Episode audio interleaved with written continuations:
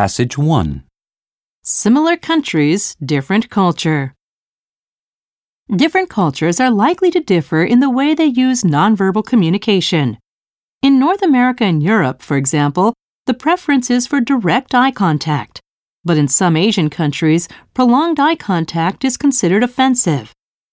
Always remember that when you travel abroad, you cross a cultural boundary. Strive to understand the differences, and you will find that people become more responsive. This can enrich your life. If you have little awareness of the differences, however, people may perceive you as rude. Communication styles also differ among similar cultures. One famous misunderstanding occurred when George Bush Sr. toured Australia and flashed a V sign for peace to the crowd.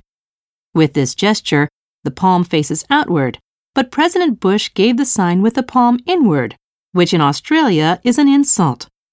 The insult was not deliberate, but even so, this far from eloquent gesture nearly led to a dispute by a bystander. Luckily, the president's aide was close by to work out what the problem was.